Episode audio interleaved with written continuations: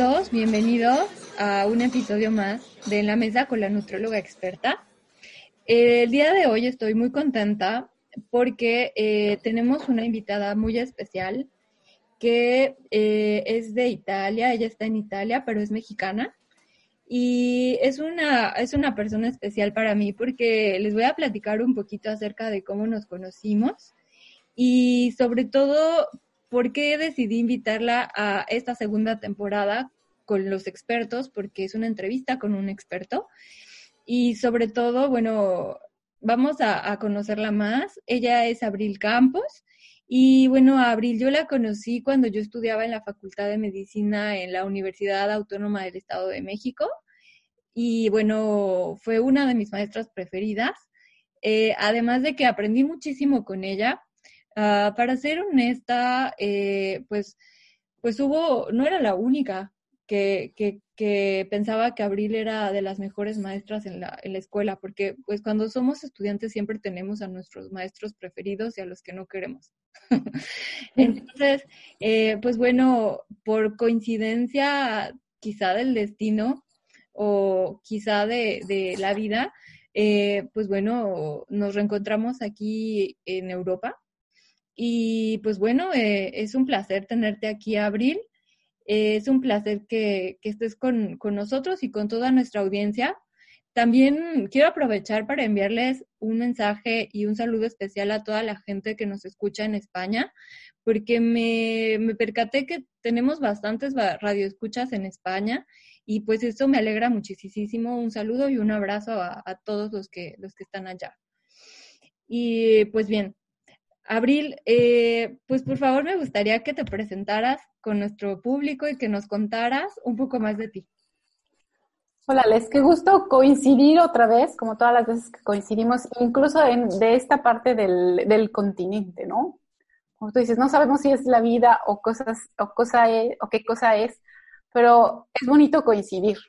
Y sobre todo es muy padre saber que puedes como persona y como profesionista dejar huella en tus primeros alumnos, porque yo después de que salí, después de que terminé el servicio social, en, después de la carrera, luego, luego me pusieron a dar clases.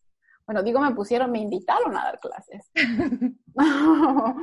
y, y, fue, la verdad, una de las mejores experiencias que he tenido, aunque no, no duró mucho, pero es una de las, de las, te digo, de las experiencias que recuerdo con mucho cariño porque en ese momento pocas personas eh, sabían de nutrición pediátrica, ¿no? Entonces, por eso me, me, me invitaron a dar este, las clases.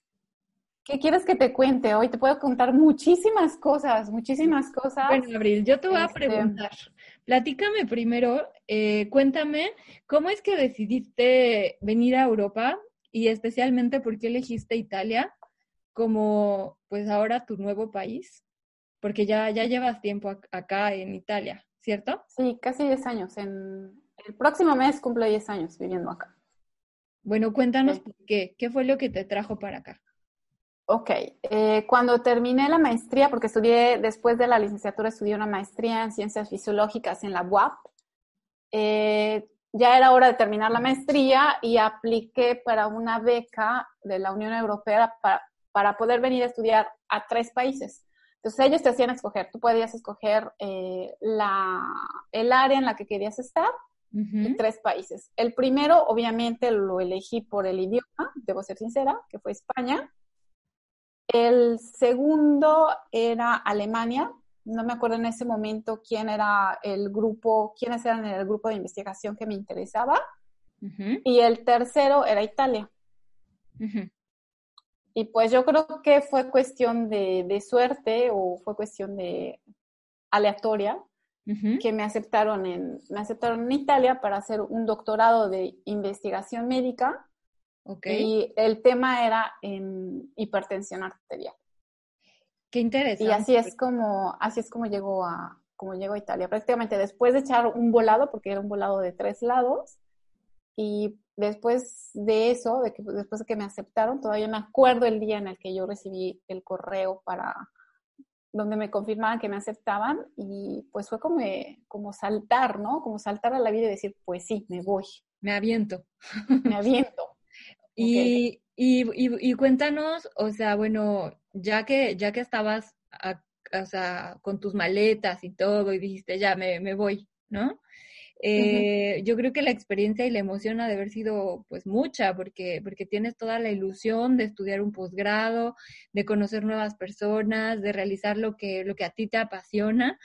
Eh, y pues eh, cuéntanos, o sea, ¿qué fue lo que, lo que encontraste en ese proceso? Porque siempre hay pues dificultades, o sea, desde el idioma, ¿no? La barrera del idioma. O sea, tú ya venías aquí con un nivel de italiano, o, o sea, me refiero aquí en Europa, pero en Italia llegaste hablando italiano o, o no, eh, o sea, la cultura te generó de pronto ese shock donde dices, bueno, es que en México la gente sí es educada o es diferente, ¿no? Porque bueno, todo eso son barreras que de pronto pues uno va descubriendo, ¿no? Fíjate que de las primeras cosas que me di cuenta es que los mexicanos somos muy amables, muy, muy amables, y aquí te falta un poco esa, esa amabilidad, ¿no? Eh, y esa amabilidad sobre todo cuando no sabes hablar su idioma porque pues hablas inglés, entonces ellos, muchos de ellos no hablan inglés, al menos aquí en donde estoy, que es Padua, en donde está, es, donde, es la sede de una de las universidades más importantes a nivel nacional. Y pues el no hablar también te complica un poquito las cosas, sí te lo complica mucho. Yo llegué que sabía muchos verbos porque hice un curso súper rápido de italiano con un chico que estudiaba en México italiano también. Entonces, algo aprendí y me sirvió mucho porque muchos verbos me los aprendí a memoria y eso sí me sirvió. Pero no sabía yo hablar para nada, porque una cosa es hablar un poco de italiano en México y otra cosa es hablar un poco de italiano en Italia. Claro. El primer año sí fue súper difícil, incluso no solo para trabajar, eh, porque más o menos en un laboratorio pues tienen los mismos instrumentos, tienen los mismos materiales, entonces es el, el trabajo es un poquito fácil, porque al menos sabes los materiales, sabes cómo viven las células, cómo se mueren y si se te pueden morir, ¿no? Y, pero en la vida, en la vida de todos los días fue la parte más difícil, porque incluso para ir a hacer tu despensa, para saber qué es lo que estás comprando, o sea, qué dice en, en el producto que estás escogiendo, cómo se pide, por ejemplo, el jamón, que eso lo, aprendes después de, de varios meses. ¿no? ¿Cómo se pide que tienes que agarrar un numerito para pedir el queso, un numerito para pedir la, que te tienes que pesar solito la fruta? O sea, todas esas cosas que parecen detalles, o sea, te parecen tan difíciles cuando llegas que dices, no voy a poder, porque es mucha información nueva. Nueva. Y que tienes que adoptar con, una, con un idioma diferente al tuyo, ¿no? Claro, bien dicen que a donde fueres, haz lo que vieres, ¿no? Y a veces como que hay cosas que ves que dices, no, esto no es así. Entonces sí te entiendo. Y, y, bueno, o sea, poco a poco entiendo que pues a un nivel de, de doctorado, pues tienes que, bueno, sí, el inglés es básico, es importante, muy importante para tu trabajo, pero yo creo que ya en la comunicación interna, ¿no? o sea, ¿te topaste con estudiantes de otros países o eran italianos también? La mayoría cuando yo llegué eran italianos. Después llegaron un, igual un estudiante polaco y un estudiante eh, hindú. Mm, Entonces, pues son muchas culturas, ¿no? O sea, aunque sí la, la mayoría o estás en un hospital italiano, pues son otras tres culturas que se tienen que integrar a una mayoría. Claro. Y entonces ahí es donde tuviste que soltarte un poco y decir, bueno, aquí voy a aprender italiano. No, yo creo que me sentí obligada porque mi tutor me, dijo, tienes que aprender a hablar en italiano. Ok. ok, es uno de los requisitos, ok. Y me, puse, me puse muy estudiosa e incluso mis compañeras, yo me acuerdo que las, y decía, es que ¿por qué me dejan contestar el teléfono? Me dejaban contestar el teléfono y yo no sabía ni lo que me decían del otro lado de la bocina. Okay. Pero así, así aprendes, así aprendes. O sea, si te avientas, aprendes. Y es lo que me decía, encontré a una chica que la, su mamá es, eh, es de Venezuela, bueno, que ya falleció, y su papá italiano, entonces hablaba español afortunadamente, porque ella me ayudó mucho, que cuando de plano yo no entendía nada, entonces ya me traducía. Uf.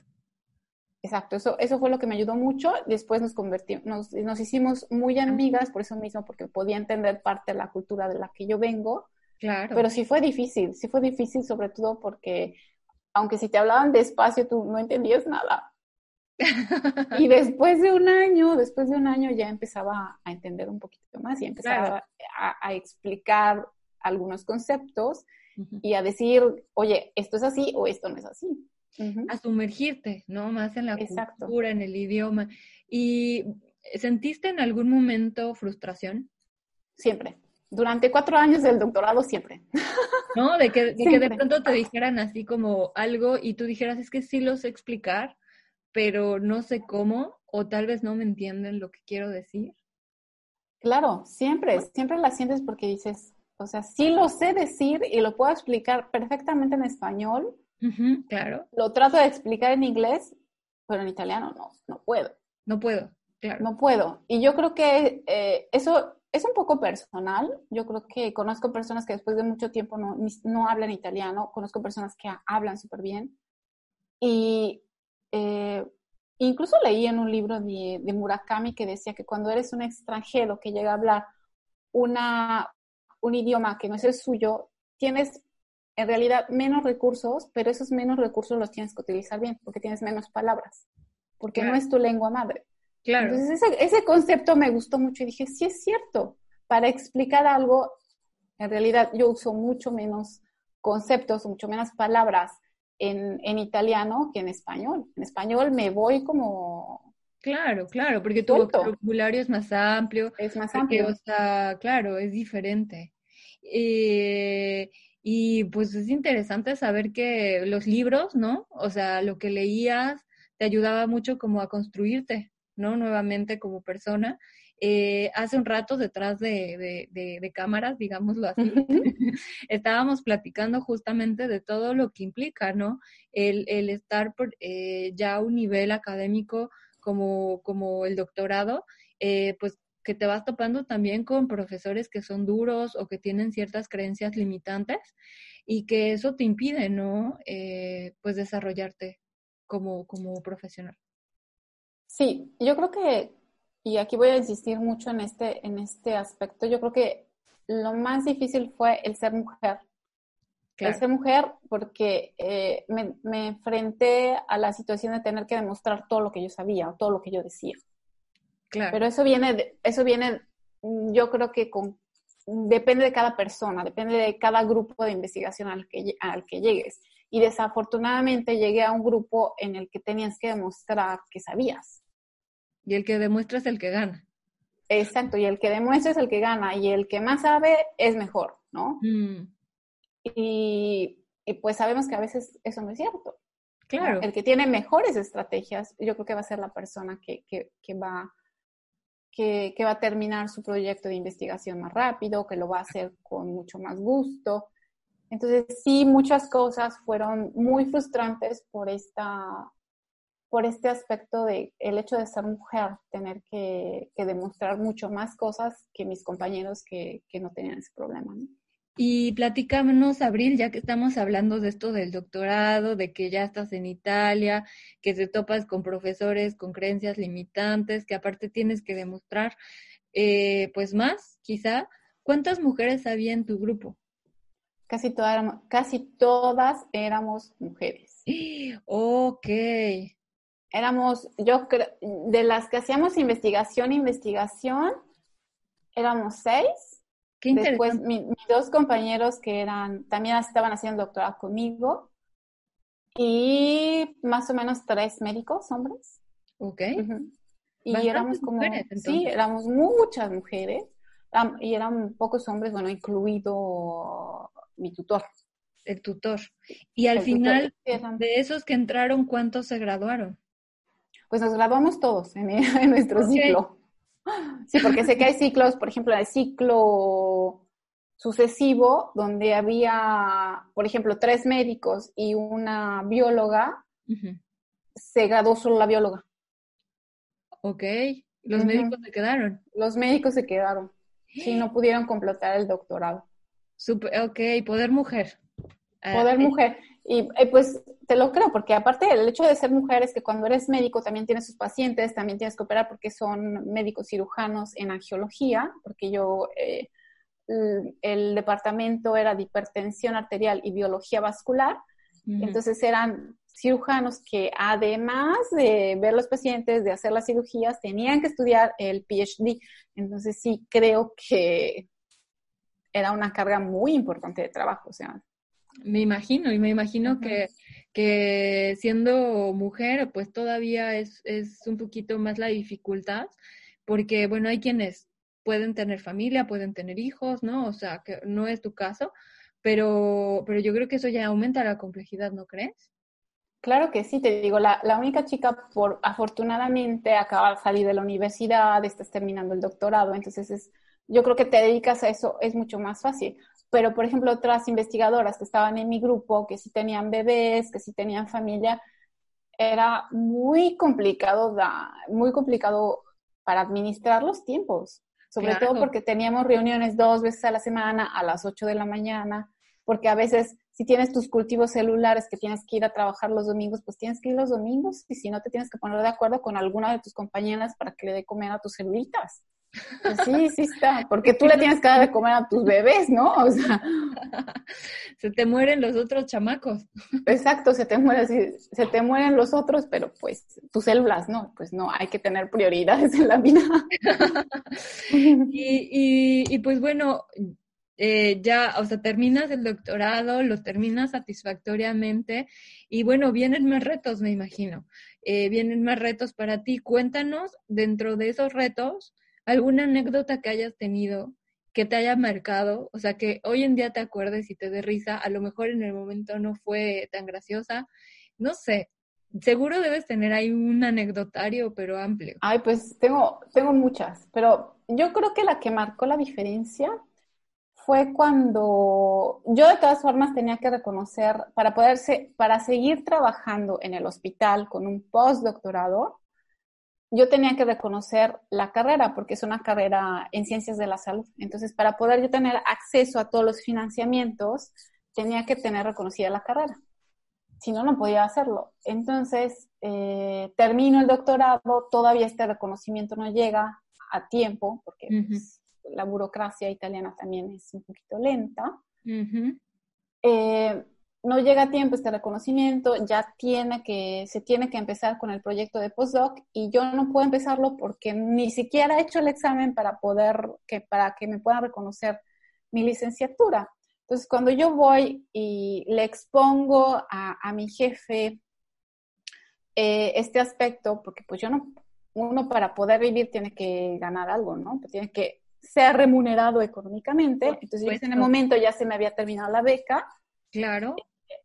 Estaba viviendo con algunos de mis, de mis ahorros, ahorros que también estaba usando para todas las traducciones que tenía que hacer, para todos los documentos que tenía que presentar.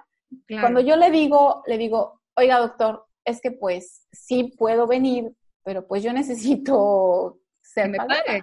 Yo necesito que me pague, porque pues sí está padre, me gusta mucho mi proyecto, porque mi proyecto me encantaba, y, yo creo que fue su respuesta, su respuesta negativa, que me dijo no. O sea... ¿Estamos hablando del mismo profesor este de creencias limitantes? Exacto, de creencias Y lo que me dijo, y te voy a decir lo que me dijo porque no me da pena decirlo, y esto para que vean que, que el mundo es un pañuelo, este, porque en todos lados podemos encontrar personas así, me dijo, doctora, para que usted pueda trabajar conmigo, se tiene que buscar un marido rico. Entonces dije, bastaba, me bastaba nada más escuchar el, pues no, no le puedo pagar, me da mucha pena, pero pues regrese cuando yo le pueda pagar, ¿no? Hubiera sido mucho más lindo y mucho más educado que escuchar una frase misógina de ese grado. Y ahí fue cuando dije, mi cerebro se cerró, yo dije, espero que esté bromeando, o yo lo voy a ver como una broma, porque si no me ofendo mucho. Claro, Claro, yo dije, no abre. Terminar agrediéndolo. Exacto. O sea, súper escudo y pues nos vamos y nos dedicamos a otras cosas. Entonces, no, no voy a ganar dinero aquí estudiando para presentar mi examen para la carrera, tampoco voy a ganar dinero, entonces no voy, mejor me voy a estudiar, ¿no? Y me puse a estudiar para poder presentar el examen y que me pudieran reconocer mi carrera como nutrióloga en Italia. Seguro este profesor están tumbando los oídos. Yo creo que sí. Pero digo, después de tantos años, porque te quedan, te quedan muchas experiencias positivas y negativas del doctorado. Yo aprendí mucho, yo crecí mucho, aprendí un idioma, aprendí a vivir en un país que no era el mío, aprendí a trabajar en un país que no era el mío. Son cosas muy positivas, pero de esas pequeñas como anécdotas que dices, no, o sea, mi, mi, mi lugar no es aquí.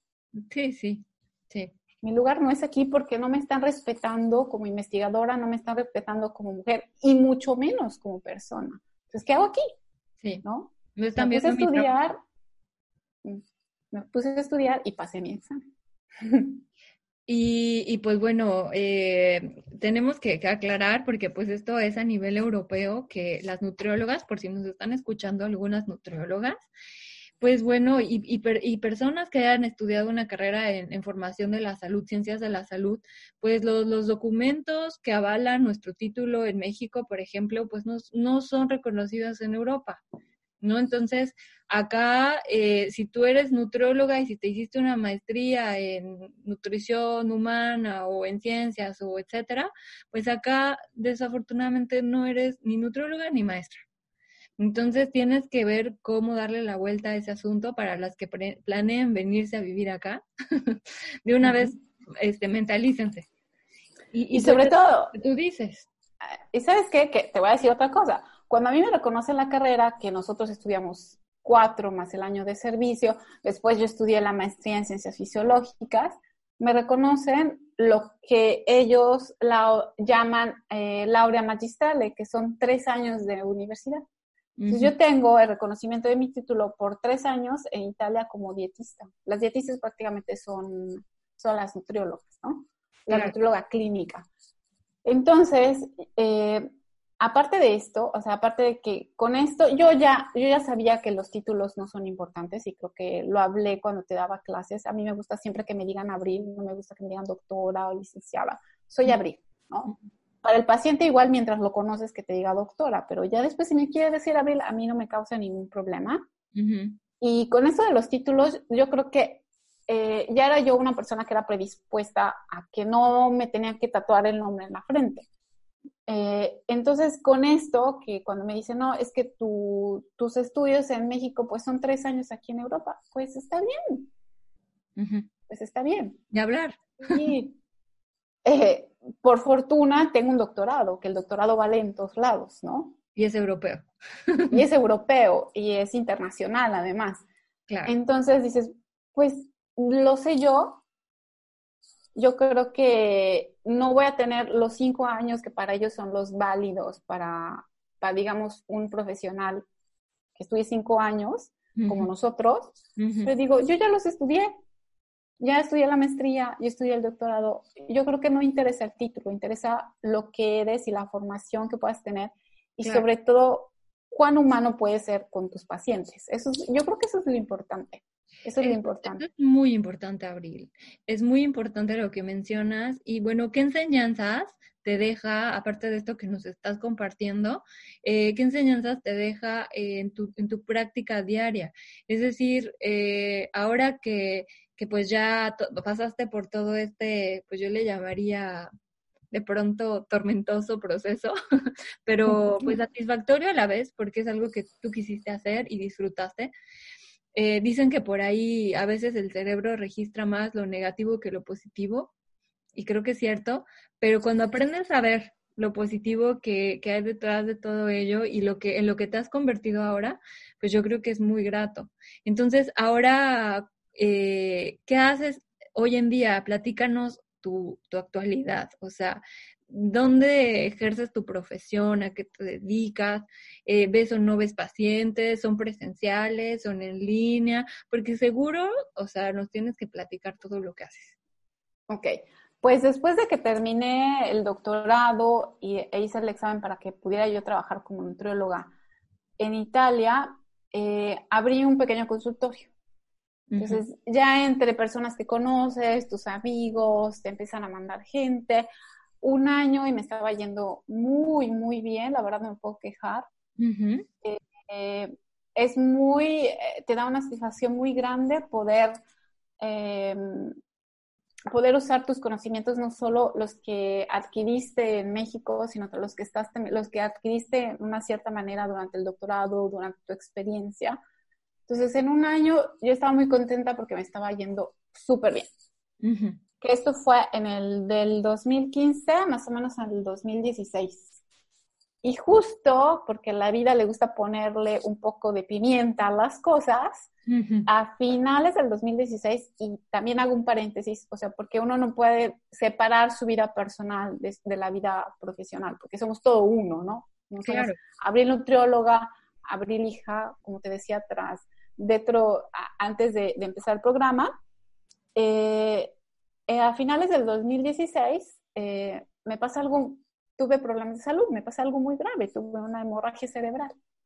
Claro, lo que no pudieron encontrar, que no pudieron encontrar la causa. Obviamente, yo, yo digo, este, la vida me mandó una pausa.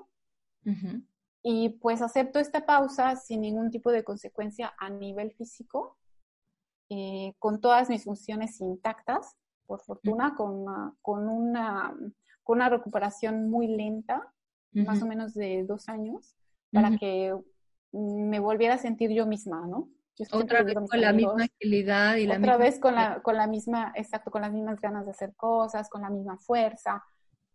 Entonces tengo esa pausa de dos, de dos años en las que más o menos veo pacientes, no veo pacientes, o sea, me doy mi tiempo, me doy mi tiempo para trabajar. Afortunadamente tengo una familia adquirida italiana que, que me permitió hacerlo, a los que quiero muchísimo. Y, y digamos que son más o menos unos dos años en los en el que estoy trabajando al 100% con pacientes. Estoy colaborando con, también con otro nutriólogo.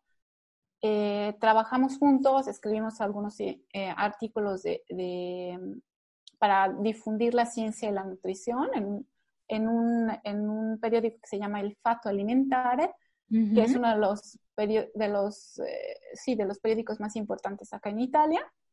Eh, con él también doy consultas, con él también veo pacientes y es a lo que me dedico, a la educación, a, educar a las personas a comer bien y, y sobre todo a que aprendan a comer en un país en donde tenemos uno de los modelos alimentarios con más beneficios al mundo, que es la, la, el, modelo, el modelo de alimentación mediterránea prácticamente es un orgullo enseñarle, enseñar a, a, los italianos a comer este modelo, a comer según este modelo de alimentación que, que se ha estudiado mucho y que prácticamente Italia fue el país eh, pionero en estos estudios, ¿no? Claro, claro. recuerdo hace mucho tiempo que cuando, cuando busqué Abril, yo estaba en México y estaba en la, colaborando con la Asociación Mexicana de Nutrología y la busqué porque ella estaba en ese entonces estudiando el doctorado y, y, tú hiciste una plática bien interesante sobre la dieta mediterránea porque me acuerdo porque tengo la grabación y la veo de vez en cuando porque luego se olvida, ¿no? Entonces hay que otra vez recordarlo.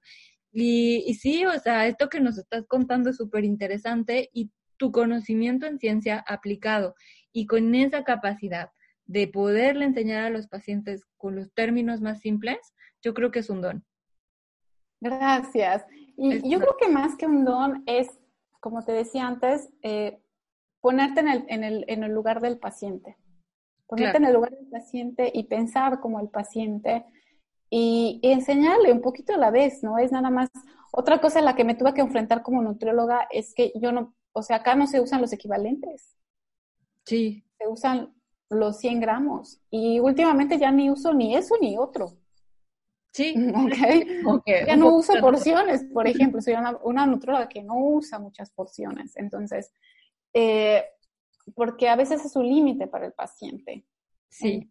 Es un límite y, y te deja que confíes en el nutriólogo, no en ti mismo, no en tu cuerpo, no en tu saciedad. Entonces, ha sido todo, estos 10 años han sido de para aprender no solo personalmente, sino también para aprender de las personas y a trabajar con las personas y a escucharlas. Claro. Y a saber que a veces lo que, la frustración que sienten en su peso, la frustración que sienten en su alimentación, no es el resultado de, directamente de su alimentación, sino es el resultado de todo un estilo de vida o de, muchos, de muchas fuentes de estrés que podamos tener como humanos en, en, esta tecnología, con esta tecnología que tenemos, ¿no? Por ejemplo, eh, casi, todos los, casi todos los pacientes los veo de manera presencial. Tengo algunos pacientes en México y en México también tenemos algunas ideas de proyecto, entonces muy pronto van a estar escuchando algunos proyectos en México. Súper bien. Y, sí, y eh, pues prácticamente eso es a lo que me dedico el 100% de mis días. Está, está interesante, pero a ver, tengo que aclararles que, eh, o sea, ya enfrentarse, y digo enfrentarse porque no es fácil, a tener tu propio consultorio, a dar consultas en italiano, en otro idioma, además con la cultura, ¿no? O sea, y, y además que un paciente te elija a ti como su nutriólogo y te dé su confianza, ¿no? siendo tú un profesional de otra nacionalidad, yo creo que eso es, es un reto. Porque eh, aquí, bueno, al menos aquí en Francia, los pacientes prefieren médicos franceses. O sea, si tú vas a ah, tu país, ¿tú qué prefieres? Un médico mexicano a veces, ¿no? O sea, a veces sí te, no sé, puedes empatizar más por la lengua, puedes empatizar más por la cultura. Eh, y yo creo que eh, ha de ser muy interesante para tus pacientes que de pronto se enteren que tú eres mexicana, ¿no? Si es que se llegan a enterar, o si acá a, lo mejor detectan algo ahí en tu pronunciación, en tu acento, de pronto, que no sé, o sea, ¿tienes algo que platicarnos sobre eso? Yo creo que sí lo saben. Casi todos los que vienen, eh, los que vienen a consulta lo saben. Pero fíjate que el ser de otra nacionalidad eh, no, no, ha sido un problema para nada. Ok, no creo que, yo creo que al inicio, cuando tienes que hacer tus primeros, tus primeros planes de alimentación y todo eso, pues sí, te equivocas escribiendo, etcétera, etcétera. Pero para esto, eh, te digo, yo encontré a, Antonio, que es el nutriólogo con el que trabajo, y, y, yo le decía, es que de verdad a las personas no les va a importar que sea mexicana. ¿Por qué les tiene que importar?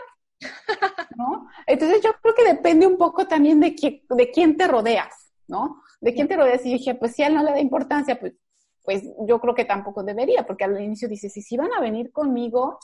Claro, lo piensas, ¿no? Lo piensas, claro que sí lo piensas, pero um, después se te olvida. Después se te olvida. Y ya cuando te dicen, ay, es que me dijeron que usted es mexicana y que hace unos menús o que da unos ejemplos bien padres. Y qué bueno, qué bueno, porque quiere decir que yo también, aunque sí trato de respetar muchísimo su estilo de vida muchísimo, sus preparaciones. Eso es muy importante, respetar lo que tienes enfrente. Claro. Porque si hay un paciente que es súper clásico, que tiene 75 años, que tiene hipertensión, que tiene obesidad, o sea, no le vas a cambiar todo su estilo de vida de un día para otro, todo, o todo su estilo de alimentación de un día para otro. Entonces tienes que ir poco a poco, pero comprendiendo eh, sus costumbres. Y creo que esto es muy importante como extranjeros, eh, en aprender y entender sus costumbres, que van a ser a veces muy diferentes a las de nosotros y que a veces nosotros nos decimos, pero ¿por qué le hacen así? Pero es una costumbre. Es una costumbre, claro. Y, y, por ejemplo, ¿no te ha tocado ese caso donde es el paciente que tú dices, bueno, sí le voy a dejar su guacamole?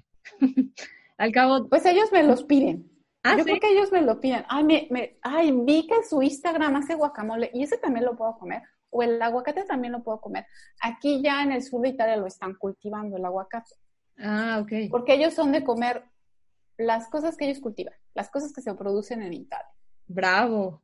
Entonces, somos nosotros los extranjeros que comemos aguacates que vienen de Perú, ¿no?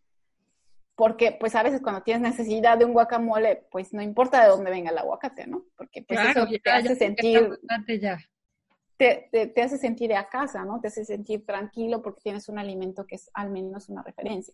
Y ellos no, ellos ahorita ya empezaron a, a, cultivar eh, aguacate en el sur de, en el sur de Italia. Pero sí, tengo, tengo muchos pacientes que comen aguacate y que hacen salsa guacamole y que les gusta, que, y me preguntan, ¿y si lo puedo comer? Claro que sí lo puedes. Por supuesto. Eh, y, y, sabes qué me di cuenta en un viaje a Sicilia, que hay muchas partes donde en los campos hay nopales, pero no se los comen, ¿cierto? No, no, no se los comen, ellos no comen nopales. Sí, solo en Sicilia, en la parte sur de, de Italia, hay nopales, pero en otros lados no se los comen. Ah, Las tunas sí, el fruto sí, pero los nopales no. Pero sí son, o sea, sí es la especie de nopal como la nuestra que se puede preparar y se puede comer. Sí, yo me los he comido, por, solo por curiosidad, porque cuando encuentras algunas plantas digo, pues ahora lo voy a probar. No sabe igual, pero porque yo creo que cambia la, la tierra, cambia todo, pero pues, si te lo vas a comer, pues sí. Pues en unas ocasiones que estuve en Sicilia dije, pues sí los preparamos, ¿eh? Qué interesante. Yo, yo no me atreví a cortar un nopal, pero, o sea, de verdad que veía y decía, bueno, ¿por qué desaprovechan todo esto? Pero es cultura, como bien lo mencionas, y se tiene que respetar. Y, y pues es bien interesante, de verdad, esto es una charla súper amena.